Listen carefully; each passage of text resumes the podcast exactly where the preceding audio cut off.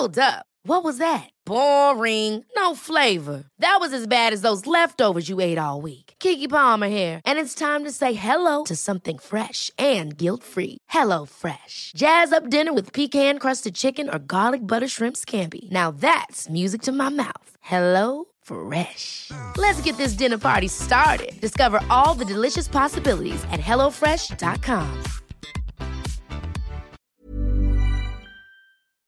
Ernesto López Portillo es coordinador del programa de seguridad ciudadana del Ibero, fue fundador y director de INCIDE y eh, ha venido, Ernesto, eh, desarrollando trabajos de investigación que me parecen, bueno, ya sabe todo el tema de seguridad, etcétera, pero el tema del militarismo, quizás eh, militarización, militarismo, ¿no? Estos dos, ¿en qué estamos exactamente?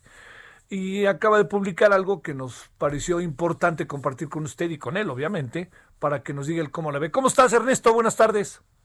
Qué gusto saludarte, Javier. Es siempre es un gusto. Oye, este, a ver, no, no, ¿qué, qué, qué presumes puede pasar en términos de una estrategia y en términos del desarrollo de eh, una estrategia como la que tiene el presidente en términos de todo lo que está sucediendo en relación con el tema de la militarización o, o, o lo que tú llamas militarismo con una detención como la del señor eh, Salvador Cienfuegos. Bueno, mi hipótesis es que no va a haber alteración alguna en la ruta del presidente. ¿Y cuál es la ruta del presidente? Bueno, vamos a, a, aclarar rápidamente. Hablábamos de militarización cuando se iba impregnando el sector de seguridad pública, la función de seguridad pública, iba ocupando de, no solamente de militares, de personal militar, sino de eh, imágenes, vestimenta, tácticas, estrategia, disciplina mística institucional propia de los militares. La militarización no solamente tiene que ver con que se vaya un civil y llegue un militar a una posición, por ejemplo, de secretario de Seguridad Pública. Uh -huh.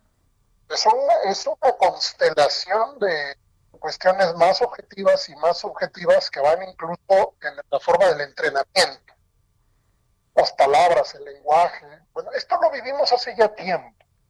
Se ha multiplicado, ha crecido rápidamente la influencia militar en la seguridad pública, pero lo que sucede ahora es una decisión que yo no la vi venir y no sé si alguien la vio venir.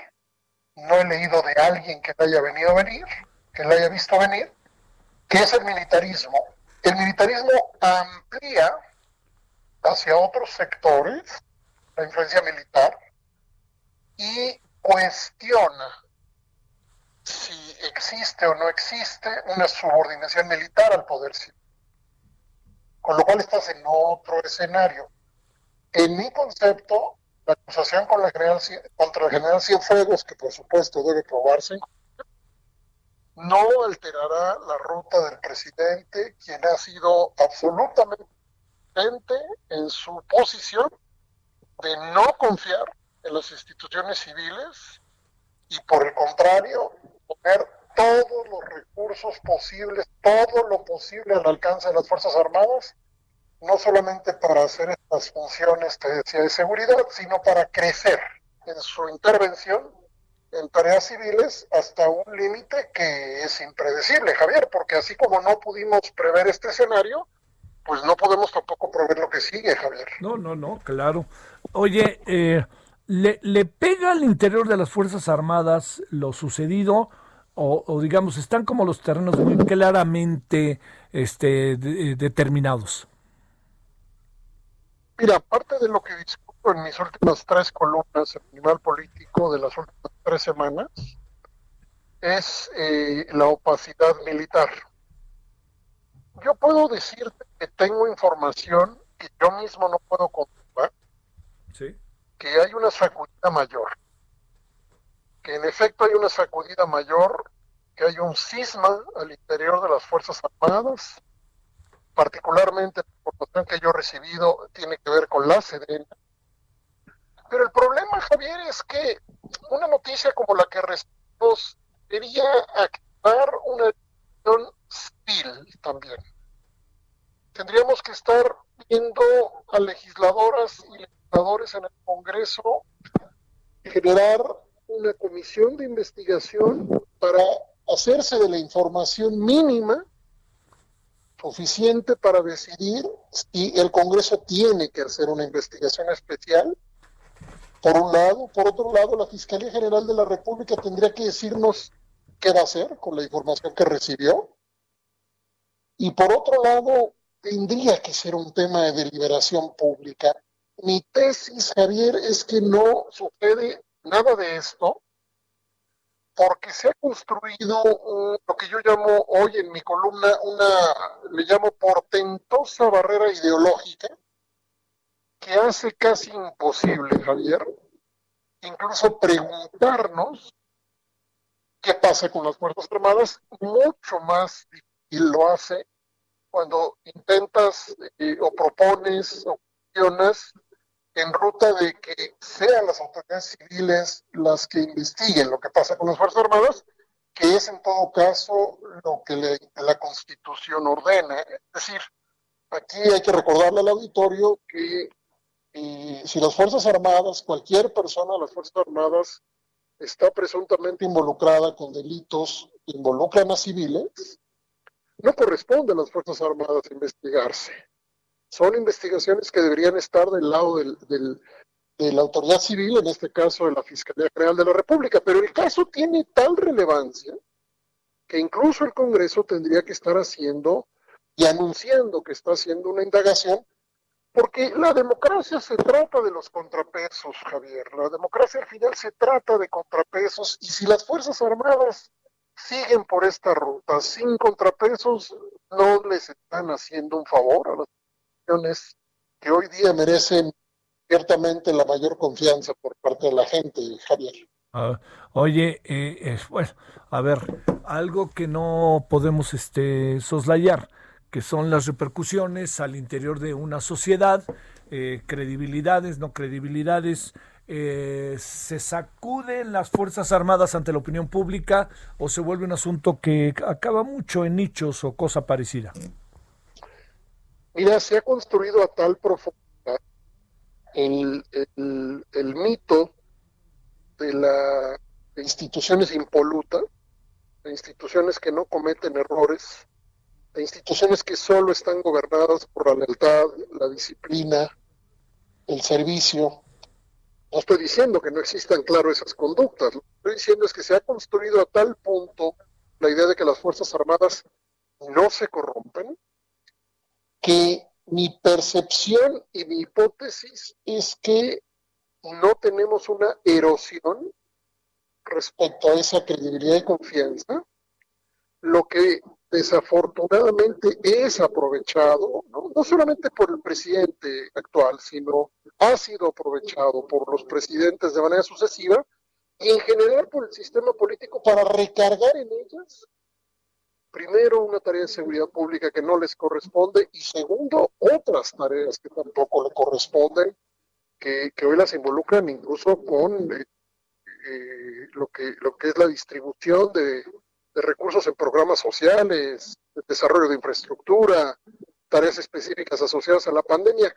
Es decir, trascendió, rebasamos hace tiempo ya las barreras constitucionales de las funciones militares, y utilizando esta, este soporte de confianza y credibilidad, se les utiliza eh, de una manera en la que no llega, Javier, ni el cuestionamiento mayor y las investigaciones, y probablemente tampoco la erosión en la credibilidad por parte de la sociedad. Probablemente, eso está por verse. Eh, ¿Cambia en algo la salida del señor Durazo o digamos ahí las relaciones entre los cuerpos de seguridad o simplemente pues se hace un lado y ya llegará alguien que haga lo mismo que él, que pues deja mucho que desear, ¿no? Bueno, es que aquí, a ver, si lo ves, si lo ves por el lado de resultados, Javier, sí. eh, no hay nadie que hable de resultados adecuados respecto al gobierno federal en seguridad, tampoco la gente da las encuestas, más que el gobierno federal. Si vas a hablar de resultados.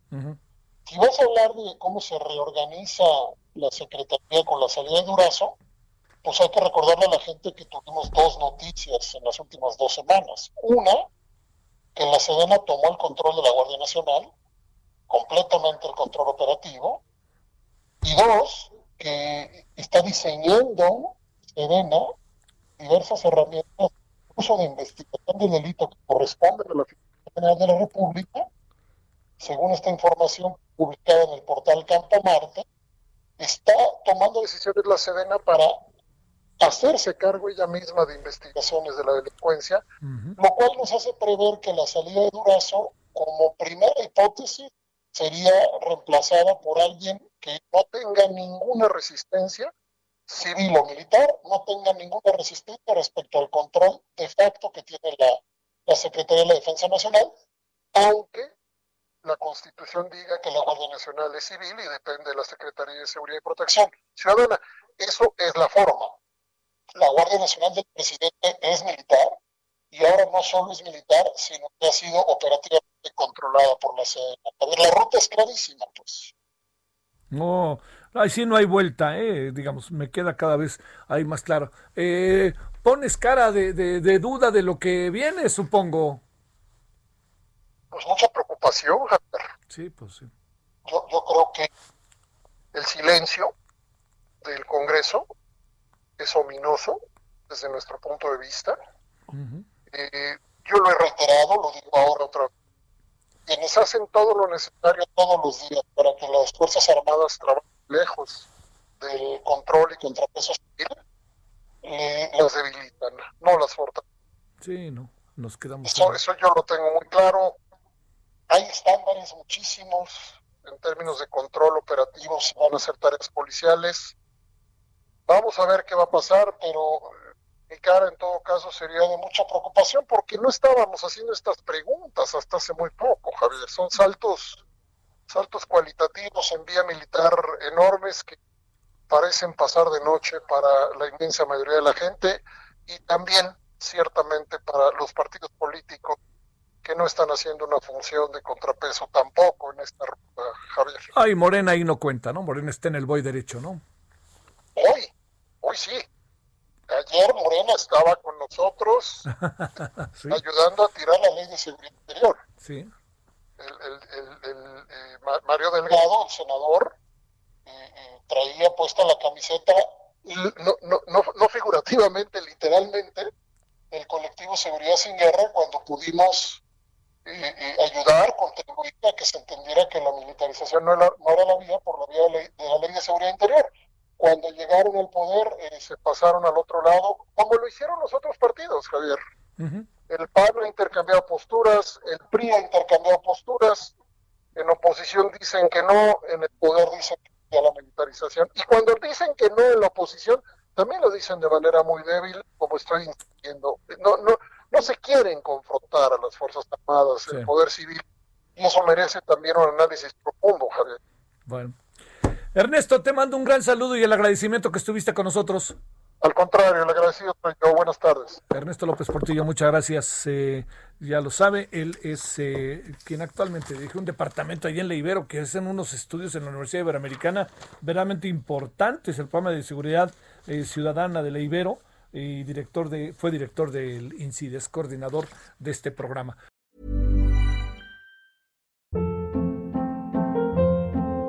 Hold up. What was that? Boring. No flavor. That was as bad as those leftovers you ate all week. Kiki Palmer here, and it's time to say hello to something fresh and guilt-free. Hello Fresh. Jazz up dinner with pecan-crusted chicken or garlic butter shrimp scampi. Now that's music to my mouth. Hello Fresh. Let's get this dinner party started. Discover all the delicious possibilities at hellofresh.com.